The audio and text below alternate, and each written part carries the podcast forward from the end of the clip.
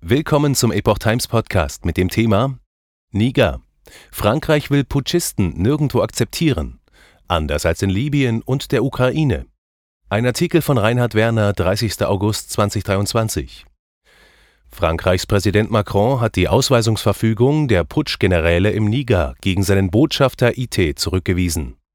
Er befürchte eine Schwächung des Westens und erklärte, man dürfe nirgendwo Putschisten akzeptieren. Im Niger haben zahlreiche Unterstützer der Putschregierung für einen Abzug der noch 1500 im Land verbleibenden französischen Soldaten protestiert. Zuvor hatten die Generäle Frankreich aufgefordert, seinen Botschafter Sylvain Ité binnen 48 Stunden aus dem Land abzuziehen. Die Soldaten befinden sich im Land, seit die Regierung des abgesetzten Präsidenten Mohamed Bassoum EU-Länder zur Unterstützung eingeladen hatte. Diese sollten nigerische Sicherheitskräfte im Kampf gegen sogenannte dschihadistische Milizen unterstützen. Wie die Tagesschau berichtete, hatten sich die Protestierenden nahe dem Flughafen in der Hauptstadt Niamey versammelt. Dieser grenzt an einen Luftwaffenstützpunkt der nigerischen Armee. Macron. Sonst werden wir nirgendwo mehr präsent sein.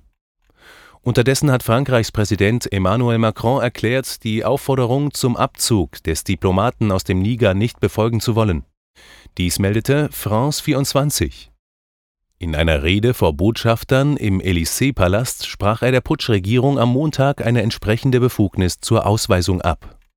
Gleichzeitig klagte er, dass die internationale Ordnung, in welcher der Westen eine herausragende Rolle hatte, immer stärker in Frage gestellt würde. In einer solchen Situation dürfe man weder Paternalismus noch Schwäche zeigen, denn sonst werden wir nirgendwo mehr präsent sein. Die komplexe Situation zeige sich anhand mehrerer Tendenzen.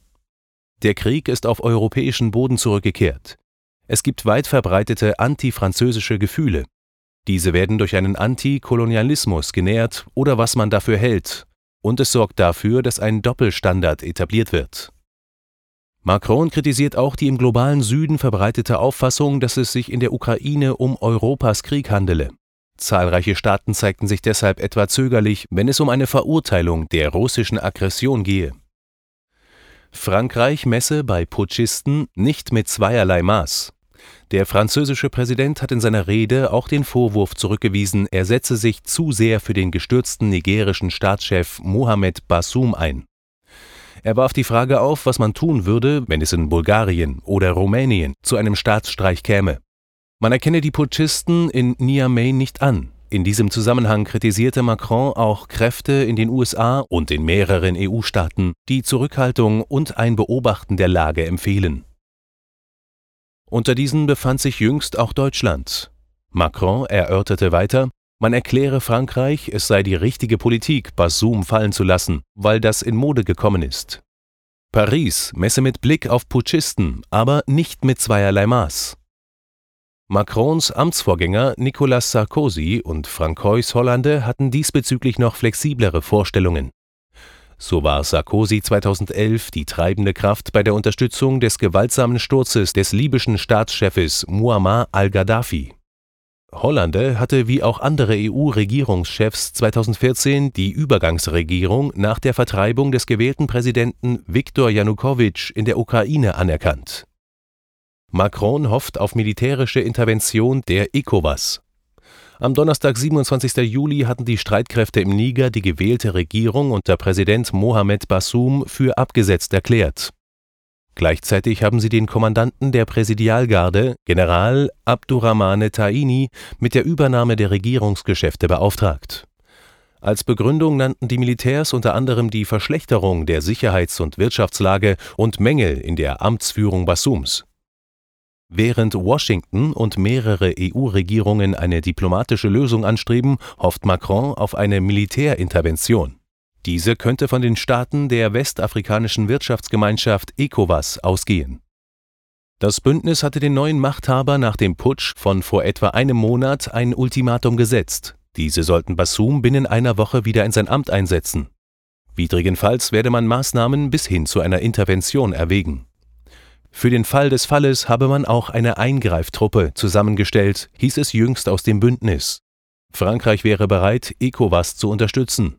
Die EU verfügt innerhalb des ECOWAS-Bündnisses nach wie vor über Einfluss, unter anderem aufgrund der Koppelung des in mehreren Mitgliedsländern verwendeten CFA-Franc an den Euro.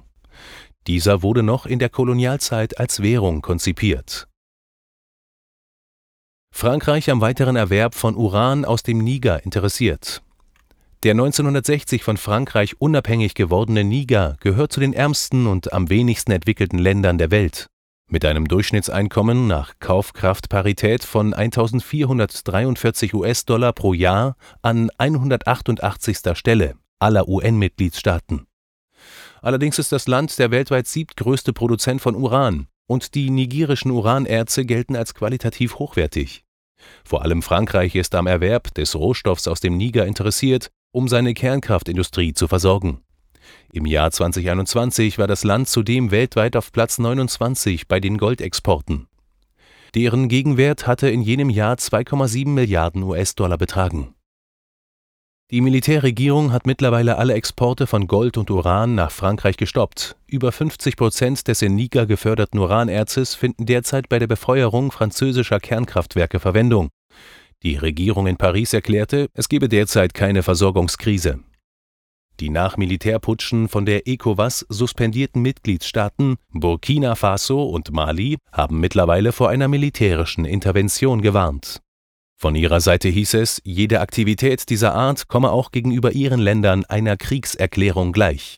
Experten zufolge droht in einem solchen Fall sogar ein Bürgerkrieg, ähnlich wie über Jahre hinweg im Sudan